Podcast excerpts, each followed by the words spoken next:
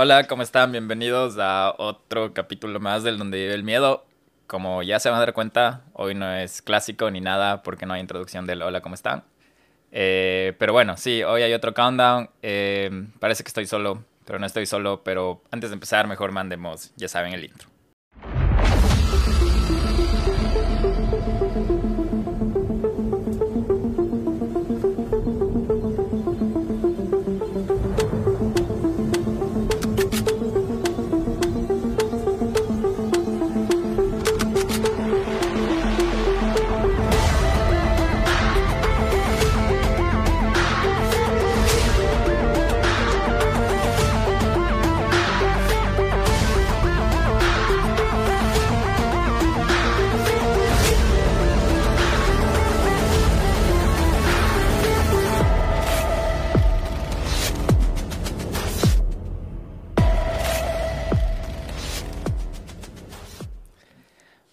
Decía, eh, no estoy solo. Eh, antes de contarles con quién estoy, les quiero comentar que es el primer capítulo que estamos grabando ya no en Quito, así que un poco de nostalgia y todo, pero estuvo a lo bestia en Quito, estar en Quito, grabar en Quito, conocer a algunas personas.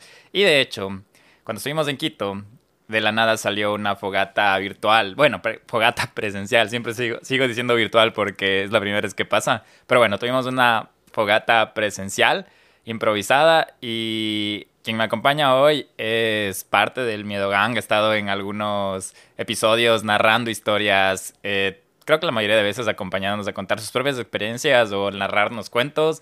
Y hoy está aquí para acompañarme en este top, que ella también sabe del tema. Entonces solo te quiero dar la bienvenida, Ivonne. Qué chévere haberte conocido en vivo, al fin, pero gracias, gracias por estar hoy conmigo mientras me abandonó el Nelson. Está ocupado, no se crean. Muchas gracias igual a ti, Guillo, por, eh, y también gracias a Nelson, su ausencia que me permitió estar aquí el día de hoy. Muchas gracias igual. Buenas, buenas. Oye, voy a aprovechar que estás aquí para preguntarte antes de empezar, ¿qué tal pasaste en la fogata? ¿Qué tal estuvo?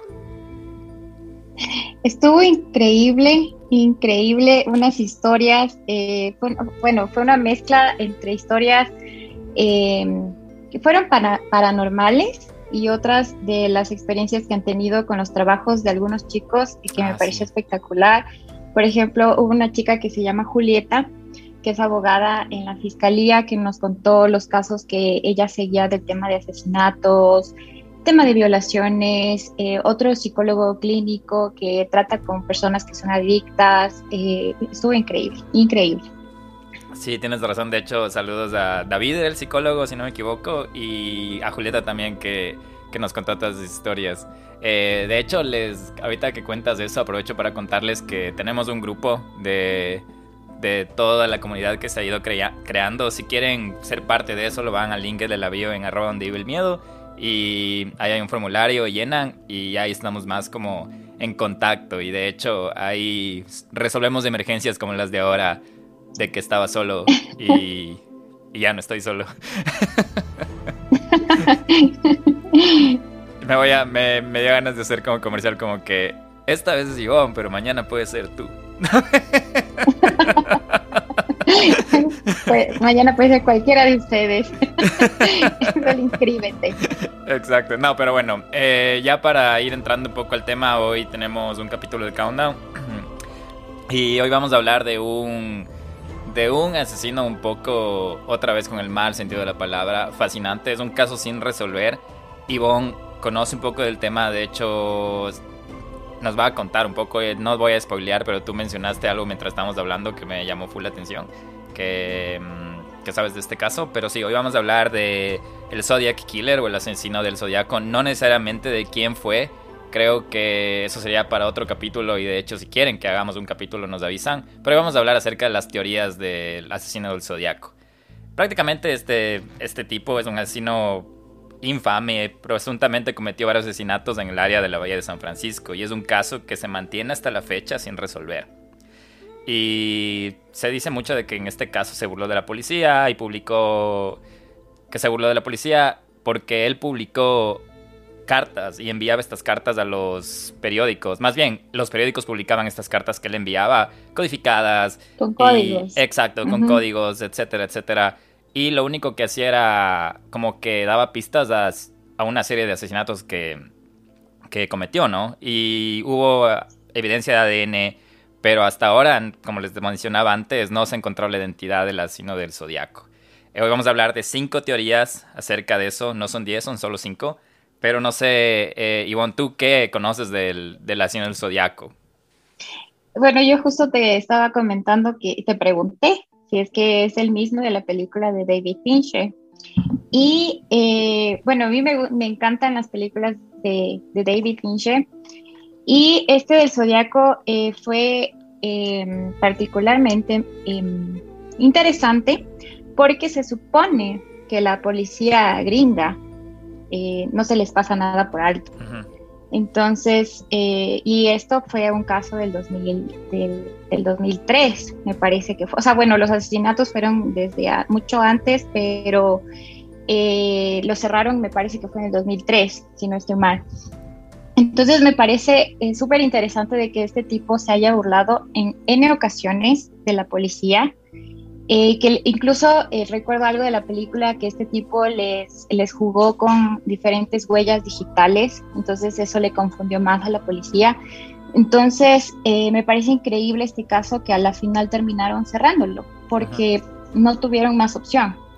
Entonces me parece muy interesante eso que te comentaba antes. Sí, es justo, justo me llamó la atención cuando estábamos escribiéndonos lo que habías visto la película de David Fincher, sí creo que se pronuncia así, bueno, de este director, eh, porque yo también la primera vez que supe del Zodiaco fue cuando vi esta película, no sabía antes, y esto, que como dices, creo que fue en el 2000 que salió esta película, en los 2010 es por ahí, y, y me llamó un montón la atención, súper como loco, como parecía un, un juego del gato y del ratón, y como tú mismo mencionas, era un caso que empezó en los, bueno, no, sí, sí, a finales de los 60 y se mantuvo abierto y con investigaciones hasta los 2000. O sea, fue un misterio de casi 50 años de lo que estaba pasando con, con lo del zodiaco.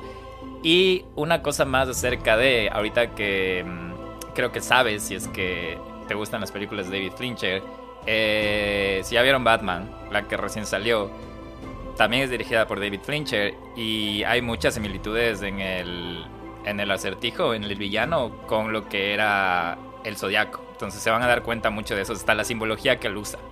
Acabamos de hacer una pausa con Ivonne porque me hizo caer en cuenta que estaba pronunciando mal el apellido del director, es David Fincher. Y creo que está diciendo Flincher. Entonces, sí. Em, eso, eso es lo que es bastante interesante de la película de, de Batman de ahora que que pueden ir. bueno, si no la han visto, vayan a verla. Está bastante interesante, bastante buena y.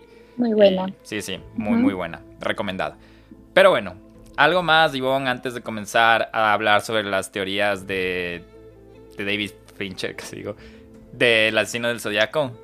Eh, bueno, de lo que recuerdo, como te comentaba, es de que recuerdo que él en sus cartas, em, él había declarado que mató alrededor de 37 personas pero que en realidad solo hallaron el cuerpo de 11 y que dos lograron eh, sobrevivir, o sea, escapar.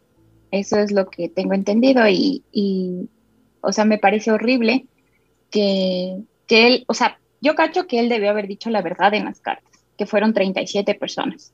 Entonces me parece súper fuerte que aparte de que no le lograron encontrar, no supieron quiénes fueron las otras personas a las que asesinó.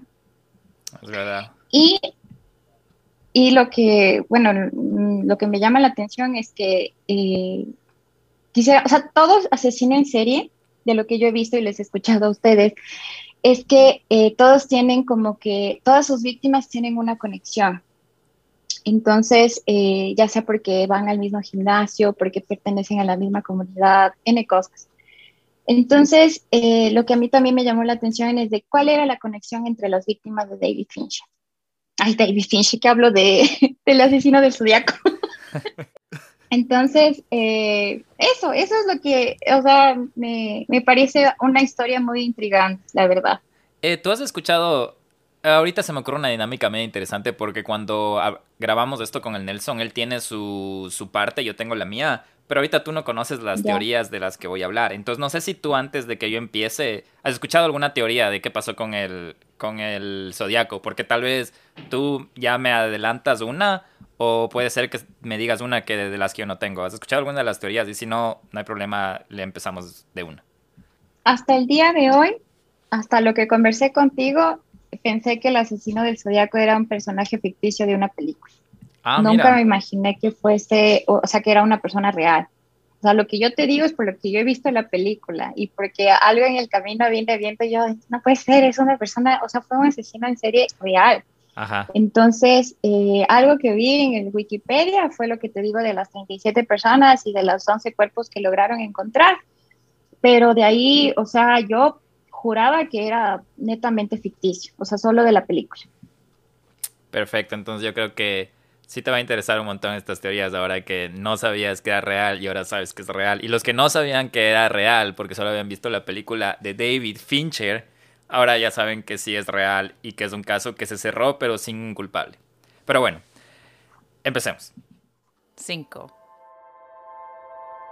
En el primero de la lista, el número 5 de las teorías del asesino del zodiaco, es que no existe el asesino del zodiaco. El blog Zodiac Hoax ciertamente piensa que sí. El autor de este blog basa su argumento en torno a la cuestión de que solo un pequeño número de personas involucradas en la investigación del asesino del zodiaco realmente creían que había un asesino del zodiaco. Entonces, ¿por qué tanta gente ha estado convencida durante tanto tiempo? Uno de los resultados de la investigación fue el descubrimiento de que en la vida real muy pocas personas tenían conocimiento directo de que estos cuatro casos de asesinato se creían realmente en la teoría, se basaban literalmente en la teoría del zodiaco.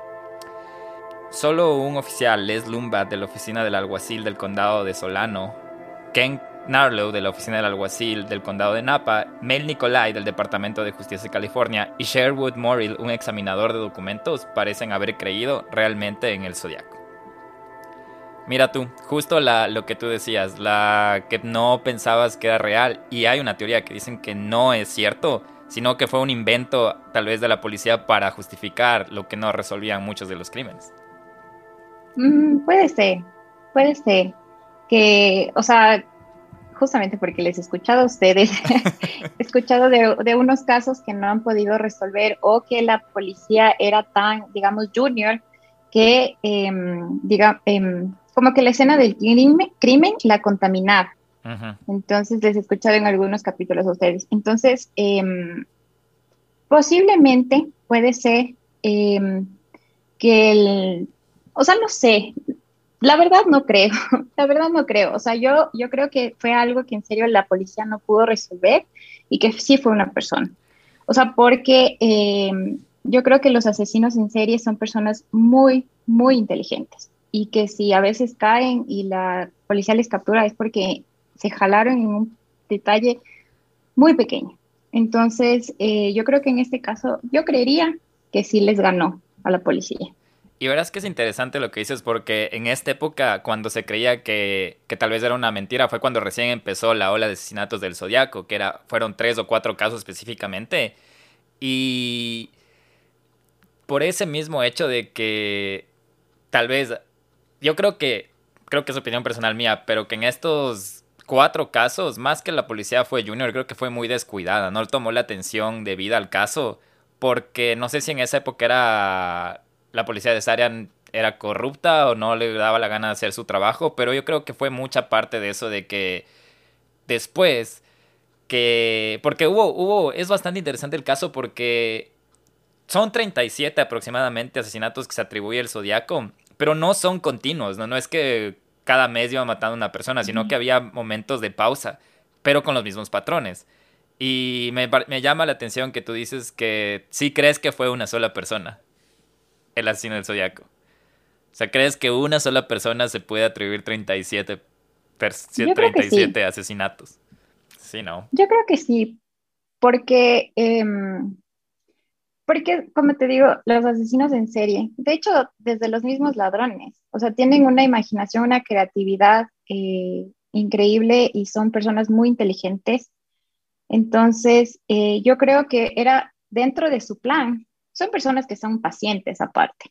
O sea, porque hay personas que matan tan suavemente y con un arte. Entonces, yo creo que son personas que no le temen al tiempo. Entonces, yo creería que fue una parte de, como una estrategia, como para despistar a la policía. Como que ya se acabaron, se acabaron los asesinatos, eh, se pero él regresaba y con mayor fuerza. Entonces, y, eso, uh, o sea, como que también a la ciudadanía les tenía como que tranquilos, como que no pasa nada, y la ciudadanía, la policía se descuidaba y él regresaba con fuerza. Entonces, yo creería que sí es una persona. Yo creí. Cuatro. Continuando con la lista de teorías, la siguiente es que los crímenes del asesinato del Zodíaco estaban vinculados a la familia Manson. Algunas personas creen que el asesino del Zodíaco es Bruce Dern, quien fue miembro de la familia Manson. Bruce Dern es un asesino convicto por los crímenes que cometió mientras era miembro de la familia Manson, por lo que ser el asesino del Zodíaco no estaría fuera de lugar. el Zodíaco slash Manson Connection profundiza esta teoría, dando evidencia de por qué Dern es el asesino del Zodíaco. Y aquí les voy a contar la conexión entre Bruce Dern y una de las víctimas del Zodíaco que fue Cherry Joe Bates. Según esta teoría, Bruce Dern regresó a Tennessee pero se mudó a California en 1964. Esta fue justo la época de la luna de miel de San Diego que también se le atribuyó al zodiaco. Vivió en Anaheim, Riverside, Buena Park, Costa Mesa y pasó algún tiempo en Newport Beach, que esta fue otra área donde estaba la otra víctima del zodiaco, Cherry Joe Bates. Durante este tiempo trabajó como soldador, pintor, instalador de tuberías, trabajador general de la construcción, estibador, trabajador agrícola, asistente de bar, topógrafo y mecánico. Finalmente, abandonándose, entre comillas, de la sociedad en noviembre de 1966. Y esa fue la misma época en la que el Zodiaco escribió su carta de confesión del asesinato de Cherry Joe Bates. ¿Qué te parece esta teoría de que el Zodiaco era un miembro de la familia Manson? Tampoco creo que sea cierto. Tampoco estás. Porque no, no estoy muy convencida, porque, porque creo que también cada asesino eh, intenta, o sea, no intenta, he visto, eh, escuchado, que les gusta dejar su firma. Entonces, eh, como que decir, yo pertenezco a este grupo, por ejemplo, en la familia Manson, de hecho, todos los que eran discípulos de este Charles Manson, actuaban en nombre de él, pero dejaban la firma de la familia como tal. Entonces yo creo que, eh, yo creo que como discípulos ellos jamás se hubiesen ido, así sea, seguir haciendo asesinos en serie, que era el, giro del negocio de la familia Manson. así hubiese sido lo mismo, eh, yo creía que jamás se hubiesen, o sea, esa familia jamás se hubiese desintegrado. Y creo que el, que el Zodíaco, al igual que otros asesinos en serie, em, era solo y que él era, o sea, no tenía un grupo y que le dejaba, eh, que le gustaba dejar su firma. Eso creería yo. Tocas, tocas un súper buen punto ahorita porque, o sea, creo que Sí, sí, ahorita acabas de, destruir esta teoría totalmente, porque en algo que, que, es cierto es que la familia y también el asesino del zodiaco eran, tal vez podrían ser como que la familia tanto como grupo y el zodiaco como individuo, entre comillas, eran bastante egocéntricos, o sea, orgullosos, como decir, de, de su giro de negocio, de lo que hacían, así tal cual como la, la familia Manson tenía su modus operando y sí dejaba, hacía saber que fue la familia Manson lo mismo el zodiaco, era como que escribía sus cartas o tenía su manera de dejar a los asesinos. sus em, códigos. Exacto.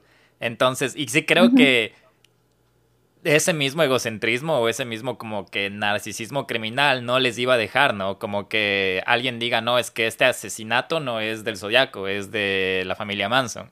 Creo que ahí el mismo zodiaco hubiera dicho algo, ¿no? O la mismo... Así. Ajá, entonces hubiera como una pelea entre criminales. Pero sí, buen punto el que tocas, porque estos dos, estos dos, tanto grupo como individuo, si es que fue un individuo, tienen esa similitud de estar orgullosos de su trabajo, de sus asesinatos, de lo que hicieron. Ya llegó. Exactamente. Investigadora del donde vive el miedo. siempre les escucho y después busco en Google. A ver si es verdad. Muy bien, entonces el, el, fact check de, de, donde vive el miedo. o, me mintieron. No, de hecho, o sea, de hecho de, los otros capítulos que ustedes también han contado, como Ted Bundy, eh, por ejemplo, este, el el último, no recuerdo cómo se llamaba. El Jeffrey Dahmer. Eh, carnívoro. Jeffrey Dahmer. Jeffrey Dahmer. Por ejemplo, ustedes saben, decía, ah, hay un documental que hay en Netflix, hay ni sé qué video en YouTube y yo lo busco para ver si es verdad. y no me han decepcionado. Sí, cuando ponte el Nelson dice algo, yo le digo algo, siempre como que se acaba el capítulo y vamos a chequear un ojo, él o yo, de lo que el uno recomendó. Y sí, sí es bien, o sea, si te gusta sobre todo esto, es como que bien envolvente. Es como que te das cuenta y ves un video que dura 20 minutos y está muy largo y te das cuenta y estás en el minuto 15.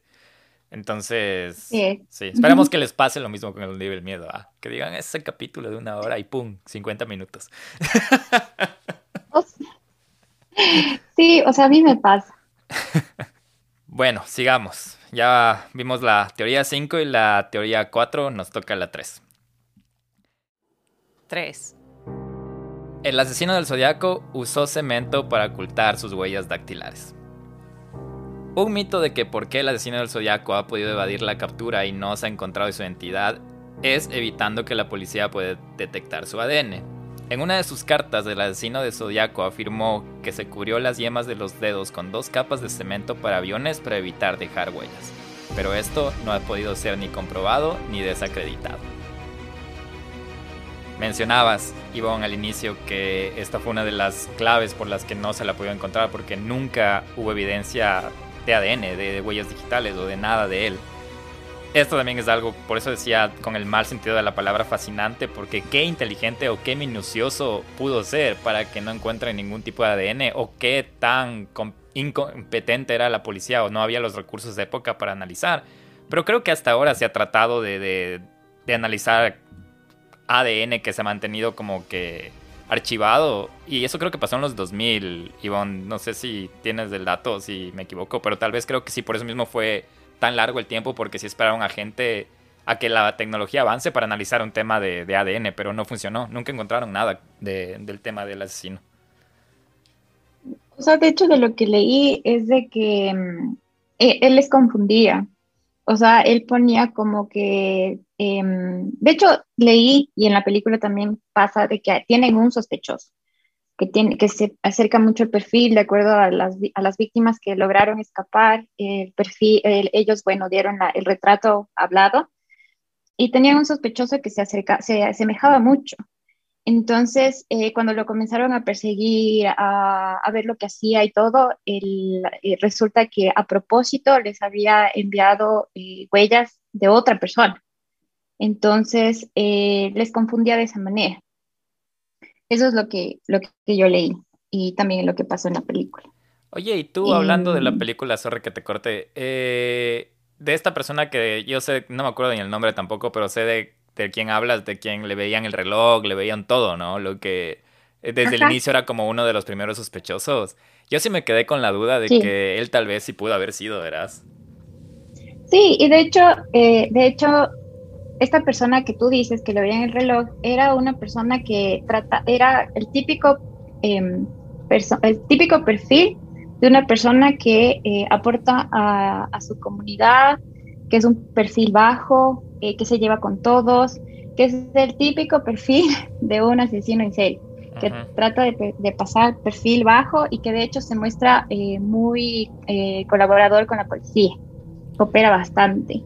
Entonces, de hecho me acordé de otra película que es de David Fincher, que es Seven, que pasa lo mismo. El asesino en serie está involucrado desde el inicio de, toda la historia y es el que más colabora con la policía, es el que está tomando fotografías, bueno, no colabora puntualmente, pero está metido tomando fotos y cosas así. Entonces, em, creo que otra, otra de las características de los asesinos en serie es que les gusta ver, o sea, aparte del, egocentrismo que tienes que tú mencionabas, es que les gusta ver cómo, eh, cómo es la frustración de la policía al no poderlos encontrar.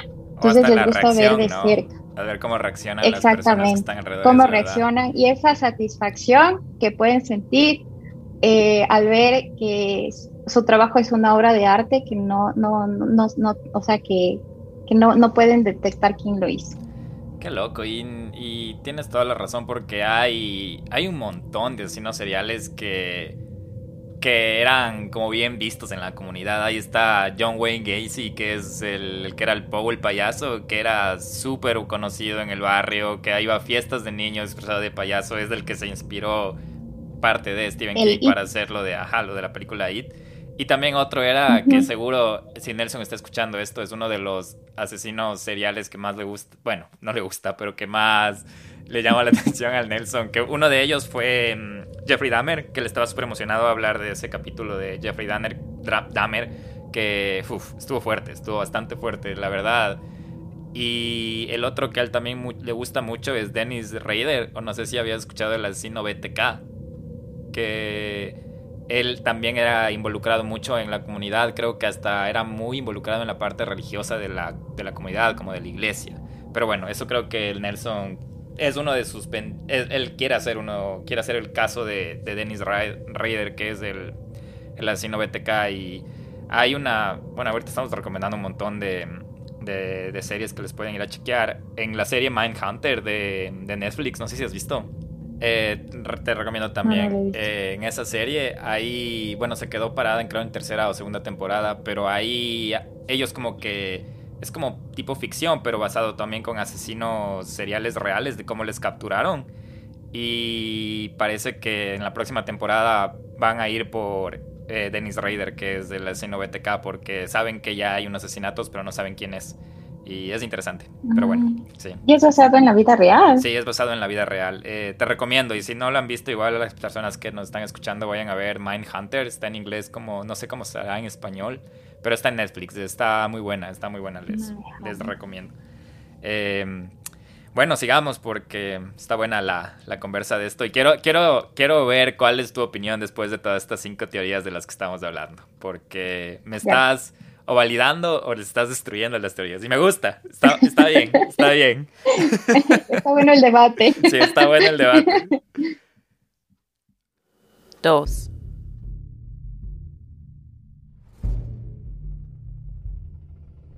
En el número dos, la siguiente teoría es que la policía encontró al asesino. En esta teoría dicen que el racismo jugó un papel en que la policía no pudo atrapar al asesino del zodiaco. Posiblemente la policía patrullaba el área cerca de donde fue asesinado el taxista Paul Stein, uno de los primeros asesinatos del Zodiaco, y a pesar de todas las pruebas e investigaciones que hicieron que la policía y los detectives pensaran que el asesino del Zodiaco es blanco, estos dos policías no recibieron el memorándum. Cuando la policía llamó por radio para vigilar al sospechoso hubo un terrible error en la comunicación que hizo que la policía buscara a un hombre de color en lugar de uno caucásico. Dos policías que patrullaban la zona se encontraron con un hombre al que observaron alejarse de la escena del crimen, pero no lo detuvieron ya que no encajaba en la descripción. Hay una escena de esta, de esta situación en la película, no sé si recuerdas. Sí, después creo del asesinato, eh, justo de lo que mencionas, de lo que asesinan a un taxista. Y él está con unos guantes negros. Sí, algo recuerdo. Eso, o sea, algo, algo recuerdo. Sí, y los en la película ahí es un poco, bueno, creo que es parte cierta de lo que unos niños que vivían en una casa vieron a la persona que, que salió del taxi o que estaba cerca del taxi donde encontraron. Y habían, ellos habían informado a los papás de que no era un hombre afroamericano, porque ellos vieron por la ventana que era un hombre caucásico. Pero los mismos padres no les dejaron a los niños eh, dar testimonio, obviamente porque eran niños, pero había como que la misma comunidad sabía que buscaban un hombre de color, pero no, era un hombre caucásico y se cree que el zodiaco era de raza blanca. Entonces por eso dicen que el racismo jugó un papel importante en esta en esta este caso sin resolver, por decirlo. Mm, o sea, yo creo que fue otra de las falencias que tuvo la policía, eh, que no se dejaron, o sea, no, no o sea, no se enfocaron en la evidencia una que debieron haber contaminado la evidencia, estoy segura. Otro que no se enfocaron en lo que tenían y tres que les jugó eh, en contra el papel del tema del racismo, que en esa época era un tema muy delicado y que, em, o sea, bueno, que todavía en esa época perduraba y con mayor fuerza, eh, que los ladrones, asesinos, personas eh, de mal eran personas de, color. Entonces, yo creo que eso fue otra jugada en contra que tuvo la policía y por esa razón es, o sea, es una mancha más al tigre, porque no, por lo que no lograron resolver este, o sea, este misterio del asesino de Zodíaco. Y esto que mencionas del, del racismo en la época, que sí era algo como que un tema se podría decir que se cogía con pinzas. Obviamente con, bueno, estos los años 60, 70. Y ahorita que estamos los 2020, y tal vez se podría decir que ha mejorado, pero yo diría que un 5% porque todavía pasa, ¿no? Y yo resido aquí en los Estados Unidos y aquí hay un montón de, de violencia, de agresión policial, más a, la, a las personas afroamericanas o afrodescendientes que a un blanco. Es como que una tabla, si tú ves, es como que eh, afroamericano, creo que por ahí estamos los latinos, pero el caucásico es el típico que... Lo que pasaba en los casos que hablábamos, que le abrían la maleta y ven fundas ahí de basura y dicen, no, de ser la basura, de gana vamos a chequear. Pero si es una persona afroamericana y le, y, le, y, le, y le paran en la autopista, te juro, yo he escuchado experiencias que hasta les, les faltan el respeto y les tocan donde no deben, les requisan donde no deben sin tener nada.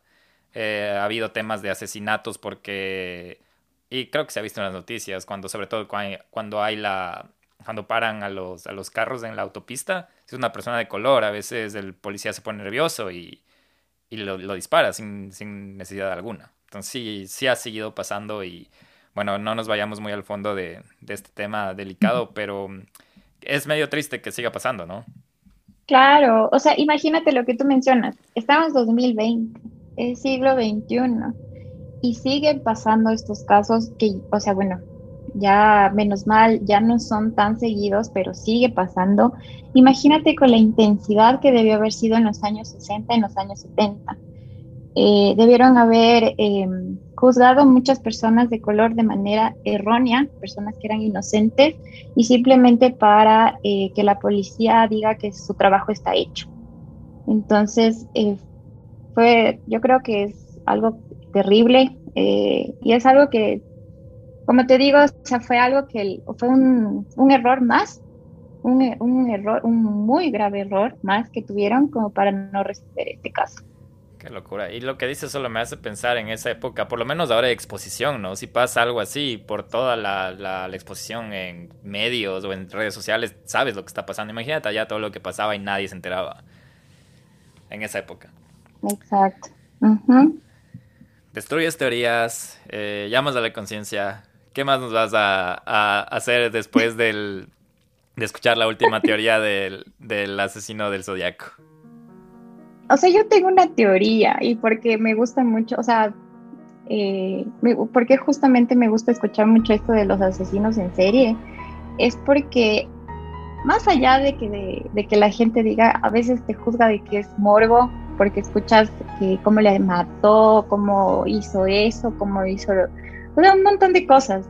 Pero yo creo que más allá eh, es mi teoría, ¿no? Es mi forma de pensar, es un llamado a, a conciencia social. Desde, o sea, no quiero meterme tan en temas delicados porque no quiero que se desarrolle después un problema, pero yo creo que sí es un llamado a la conciencia social porque eh, yo he visto que todos estos asesinos en serie tienen un factor común en su niñez. Son personas que fueron eh, rezagadas de la sociedad, eh, hijos eh, no deseados de madres solteras que fueron posiblemente abusadas desde sus familiares, por la comunidad, entre otras cosas. Entonces, son personas resentidas sociales que tratan de como que de, de expresar su resentimiento su, su dolor, su pena a través de, de, estos actos. Entonces, yo siempre escucho porque yo creo que, eh, que es un tema de, de conciencia, o sea, conciencia social. el tema de, personas que viven en la, extrema pobreza, eh, temas así sensibles. Entonces yo creo que todos ellos tienen como que un factor común que fue su niñez, que los dañó a tal punto psicológicamente como para que en su vida adulta cometan crímenes atroces como los que han hecho. Sí, estoy totalmente de acuerdo contigo. Por eso siempre hablamos de, y siempre nos hacemos la cuestionante, así como que puede ser hasta un poco irónica, de que si el asesino serial o el criminal nace o se hace. Y creo que la mayoría de las veces nos damos cuenta que tiene mucho impacto el entorno, ¿no? Y es justamente lo que tú mencionas, cómo, cómo se desarrolló en su entorno. Hay veces que sí, hay excepciones en las que ya juega un papel un poco más químico en el tema de químico y biológico de, de una, de un tema de que no desarrolló una parte eh, del cerebro, cognitiva o etcétera. O por herencia. Exacto, por herencias. Pero la mayoría de los casos es por, por el entorno. Entonces, como tú dices, es un... Eh, a veces cuando hacemos esto con el Nelson, sí nos ha pasado que que así como que tú dices hay gente que nos gana el morbo, también ha habido personas en las que sí nos han dicho, oigan, qué bacán escuchar lo que hacían tales personas porque hasta me ayuda a ver patrones de otras personas que tal vez puedan tener las mismas psicopatías o levantar banderas rojas o cosas así. Y hasta, Ajá, exacto. Y no necesariamente de un asesino, sino una vez creo que hablábamos un tema de, de acoso o tipos de relaciones tóxicas. Y sí se ha habido personas que han dicho, chita, o sea, eh, o soy, o si he sido medio tóxico, slash, asesino serial, o si he estado en una relación tóxica que todo va a acabar mal, que, que era la muerte de una, crónica de una muerte anunciada. Pero no, sí, sí, más que el morbo y todo, que sí, obviamente nos gusta a todos, que es chévere escuchar esto, pero también a veces sí es como que el, valor agregado inconsciente que te das cuenta de que aprendes, ¿no? Aprendes a reconocer otros patrones de otra gente y también a valorar la parte social como tú acabas de mencionar. Sí, o sea, verás que aparte de eso, eh, que es muy importante lo que tú dices de detectar patrones, eh, como que el lenguaje no corporal de la gente, como para tú detectar eh, si es una persona tóxica o o que es en serio un asesino en serie. También es, es un tema de que, por ejemplo, em, eso pasa en Estados Unidos, ¿no? Que los, o sea, los niños que, las personas que más reciben bullying son a veces los que se desquitan haciendo em, tiroteos. Entonces, eh, es justamente como para dejar de hacer ese tipo de cosas, o sea, de, de discriminar por ejemplo, en la última teoría que tú dices de personas que eran de color, o sea, dejar de discriminar a gente por su, por su situación, por su entorno y tratarlos como igual. Entonces, posiblemente eso, eso ayude a que dejen, o sea, se detenga un poco la ola de crímenes. Probablemente. No lo sé si es que yo estoy ya viviendo un sueño muy grande, pero podría darse así como la película de Joker. Sí, sí. No, no, sí, yo creo que todo lo que tú dices aplica un montón en no necesariamente hasta en una situación como de peligro o una situación como de entorno, eh, tal vez, como tú dices, de diferentes, eh, yo qué sé, de realidades y que tú solo por verlo de afuera juzgas.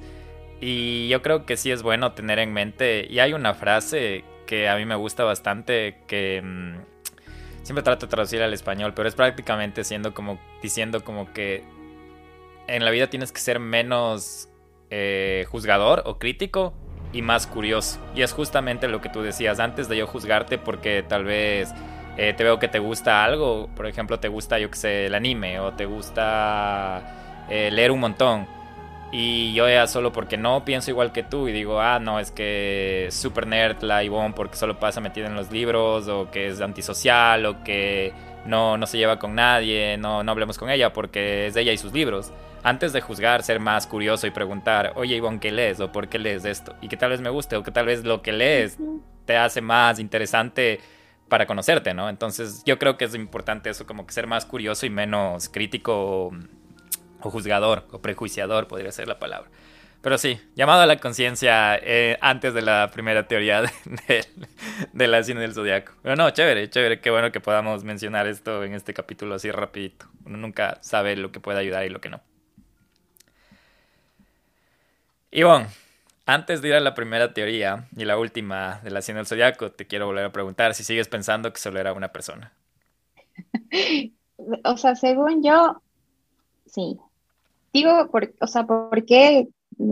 o sea, recontra que juro que pudo haber sido una sola persona, porque como tú mencionaste, los asesinos en serie son egocéntricos. Entonces, una persona que es muy egocéntrica, por lo general le gusta trabajar sola, porque cree que es la típica de que tú no puedes hacer, mejor presta, lo hago yo. Entonces, eh, son personas egoístas. Eh, por lo general, los, los egocéntricos, muy egocéntricos, son egoístas. Y vanidosos, solo, solo confían en su propia mano. Exactamente. Entonces, eh, yo creía que fue uno solo, creería yo.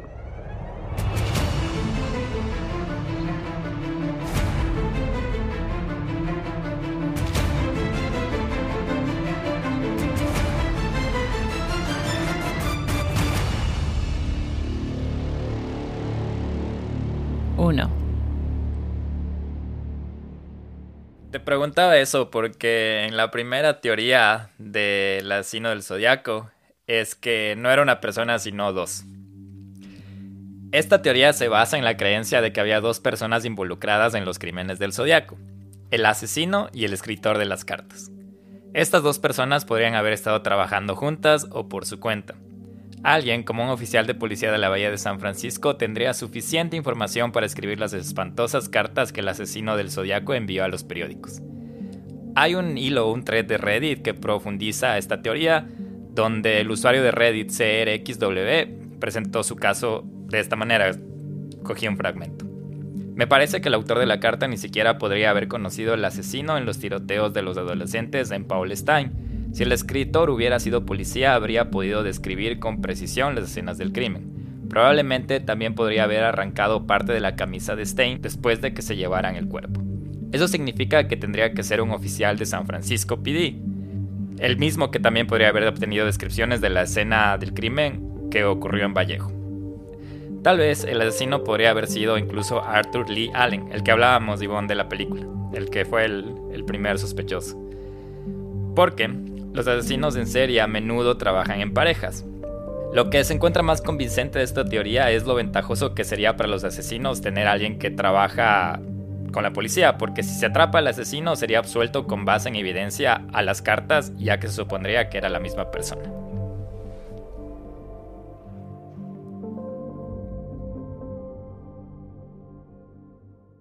¿Qué opinas ahora? ¿Sigues pensando que fue una sola persona o, crees que puede haber sido dos ahora? Porque aquí dice que puede estar involucrada hasta la policía, ¿verdad? Como que la otra tenía ayuda de la policía en un juego ahí enfermizo de, de matar gente.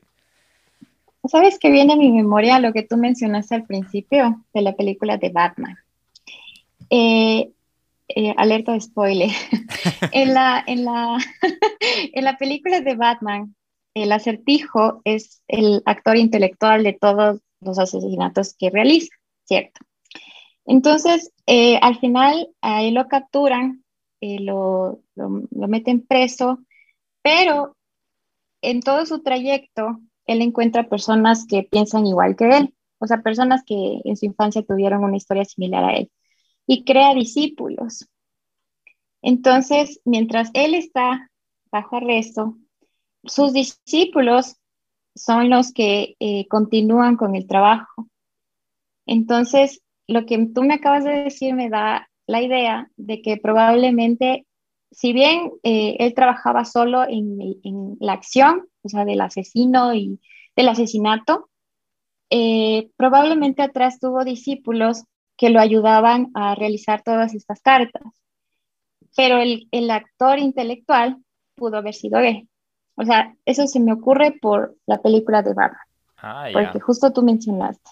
Entonces, creería que tal vez sí tuvo apoyo, pero que los hechos como tal, o sea, las acciones, las realizó él solo. Ya te creería yo. O sea, tú dices, puede haber sido más personas, pero todo el crédito intelectual o la mente maestra de todo eso era una persona, era el zodiaco. Exactamente. Y tú sabes que los discípulos jamás en la vida se en contra de, su maestro, de su líder. Entonces, eh, capaz que ellos se incluso se pudieron haber muerto con el secreto en su, a la tumba. Y ellos fueron quienes le ayudaron. Qué loco. Oye, qué, qué interesante. Has dado como que full. ¿Cómo se dice esto? Como que bastante fundamento a todos tus. tus. tus tus apoyos a las teorías o tus ideas en contra de las teorías, pero no, no, o sea, súper interesante tener otra perspectiva. Ya estoy acostumbrado a la perspectiva del Nelson, entonces estuvo súper interesante también poder grabar esto contigo. Y no sé qué te parecieron estas teorías, estas cinco teorías del, del asesino del zodiaco. Eh, ¿Cuál fue tu favorita, por decirte? A ver, si, si te pregunto cuál. ¿Cuál es la que tú más crees que, que, que se acerca a la verdad? O dices, no, las cinco están mal. El zodiaco es mi líder. No, mentira. El zodiaco estaba solo.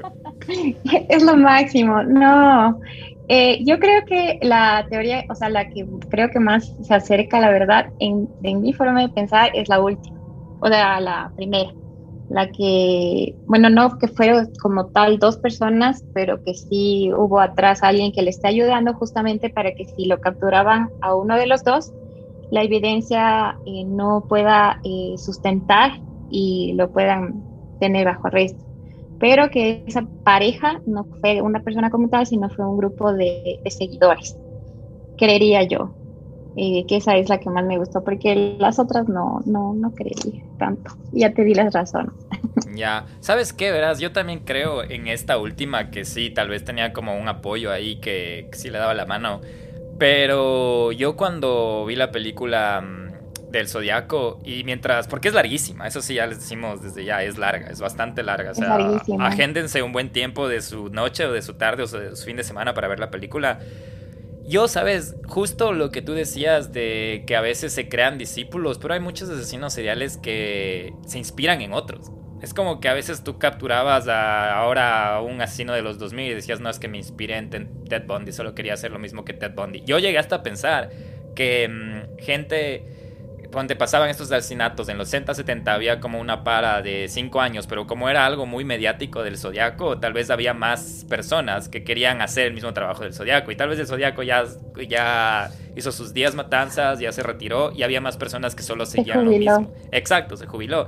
Y creo que de hecho hay una parte en la, en la película donde llama es supuestamente el Zodiaco y no era ni siquiera el Zodiaco. Creo que hasta el mismo Zodiaco está viendo en la televisión porque fue. Era una trampa que le provocaron al Zodiaco que llame a un programa televisivo. Y. Mm, y llama a alguien. Y creo que en la película lo hacen ver como que el Zodiaco sí quería llamar por ese mismo hecho de egocentrismo. Pero no, antes de que él ya llame, llame a otra persona haciéndose pasar por el Zodiaco. Y confunde más a la policía, cuando no era el mismo.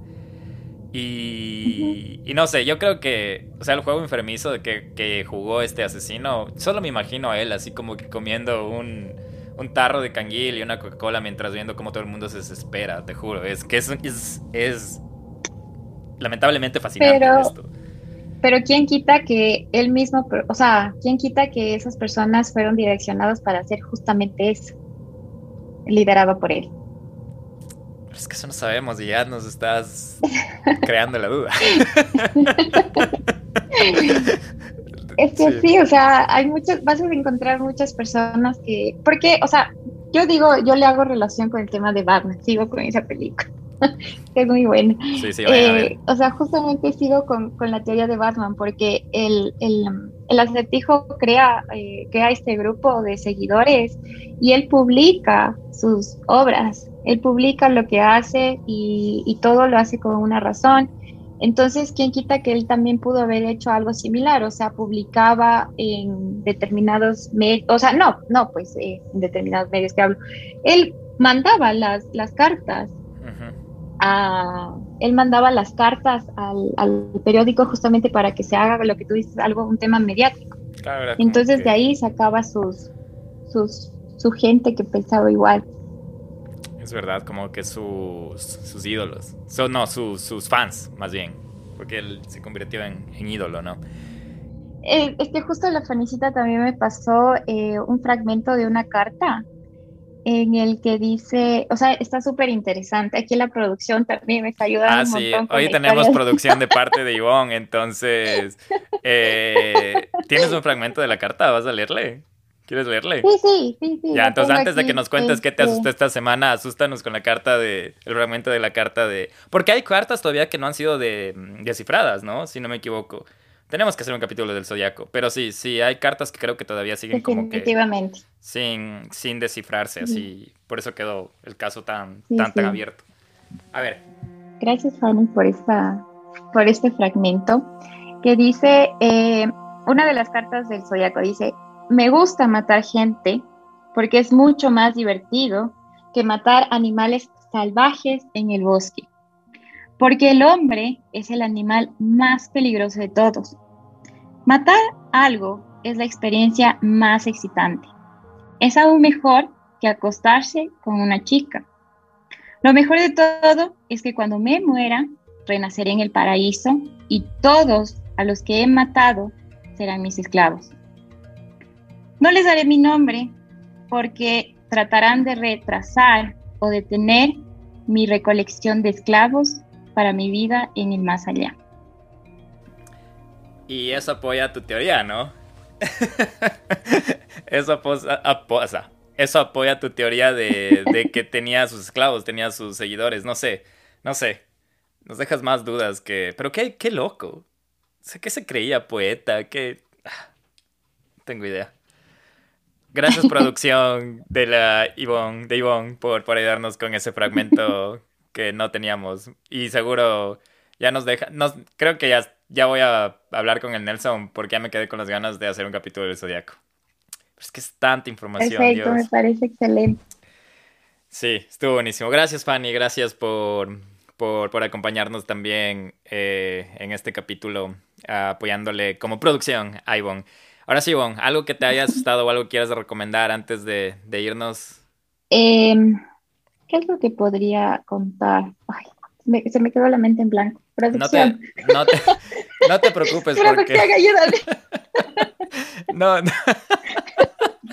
No te preocupes porque si no tienes o si no has visto algo últimamente, yo sí te puedo recomendar una serie. Bueno, eh, la he venido hablando en los capítulos anteriores. Estaba viendo una serie de Netflix que se llama de Netflix, de, de Netflix que se llama Inventando Ana, creo que es en español, Inventing Ana. Es de una estafadora. Estuvo, estuvo buena, interesante. No, no le doy un 10 de 10. Pero el Nelson, el ausente, me recomendó otra que se llama Bad Vegan o Mal Vegano. Si no has visto, también es de estafas. Está no buena, o sea, está bien. Es, es bastante interesante. Te llama la atención, pero no les voy a spoilear, pero al final me terminó frustrando más que gustando, pero bueno, esa les recomendaría como Bad Vegan en Netflix y de ahí no he visto nada más. Eh, eso creo que por hoy. No sé si algo más antes de... Ya sé que... A ver, dinos, ahora sí. Ya sé que les puedo recomendar el Miedo Gang, que yo sé que eh, les ha de gustar eh, justamente por todos estos temas de, de, que nos gusta escuchar, que me... que tenemos en común con el Miedo Gang. Em, hay una expo de cuerpos en el CCI. Ah, sí he em, visto, al lado por la Carolina, sí, creo que atrás de la del CCI o algo. Ah, sí, el Nelson una vez me dijo que había visto, sí, sí. Ajá, para los que están en Quito pueden ir a esa expo, eh, que es hasta el 17 de abril. Eh, cuesta, creo que 5,75 la entrada y es muy, muy bueno. O sea, es muy bueno porque son cuerpos reales, son cuerpos eh, que tienen un método para, para mantenerles, para preservarles, ajá. Eh, es muy, muy interesante. o sea, a mí me encantó y yo sé que tenemos cosas en común. ¿Cómo? ¿No se te hizo feo verles? Más me ganó la curiosidad. no, Más me ganó la curiosidad. ¿Sabes qué? Yo cuando estuve ahí sí vi el, el, la propaganda, o sea, la publicidad del tema. Y mi papá me dijo, mi papá me dijo, vamos a ver los cuerpos, que ni sé qué. Y por alguna razón creo que, ¿sabes qué? Me dio pereza preguntar cuánto costaba y pensé que iba a ser demasiado caro. Pero ahorita que acabas de decir que vale 5.75, me acaba de decir como que, ah, ¿por qué no fui? Pero sí, yo te juro, no sé por qué pensé que iba a estar como unos 15 dólares la entrada o algo así. No sé por qué mi cabeza. De hecho, como dato curioso, el, vinieron este mismo equipo, eh, porque es un equipo que va por el, va por el mundo, va recorriendo el mundo con estos cuerpos. Em, ah, no sé hace cuántos años vinieron, ellos, los mismos vinieron a el Quicentro Sur. Y también me fui en esa época, que estaba todavía en la universidad, o sea, eso fue hace full años. Em, eh, ahí la entrada estaba como en 20 dólares. ¿Ves? Entonces, sí era, sí era bastante costoso, pero esta vez que fui, eh, no, más bien 5,75, entonces me pareció excelente y les recomiendo a los que estén escuchando que vayan porque em, es muy interesante. ¿Y se puede tomar fotos o no te dejan tomar fotos? Sí. Ah, entonces, no, sí te dejan tomar fotos. Si van, mándenos fotos. de cuál es su experiencia. Y, es, eh, y bueno, tienes ahí médicos, bueno, no médicos, sino estudiantes de medicina que te pueden despejar inquietudes ah, respecto al cuerpo humano. Dios, cada vez me haces arrepentir más de no haber ido. Pero bueno, eh, lleno de recomendaciones, lleno de teorías, llenos de, un montón de, de, datos extras que nos dio Ivonne. Eh, creo que ya nos podemos ir en paz para que sigas con tu noche. Ivonne, te agradezco un montón por haber estado hoy aquí acompañándome. Igual a Fanny, producción, gracias por darnos una mano, ser nuestro cómplice de Zodiac Killer. Y mm, eso, ya saben, nos pueden seguir en arroba el miedo. Vamos a estar ahí subiendo algunas fotos del Zodiaco. Y cualquier cosa nos dejan saber en los comentarios o nos escriben. También tenemos correo que es donde vive el miedo podcast gmail.com. Y eso creo que es todo de mi parte.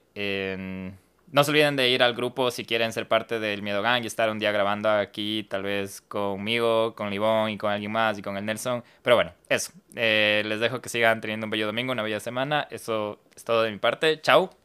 Muchas gracias.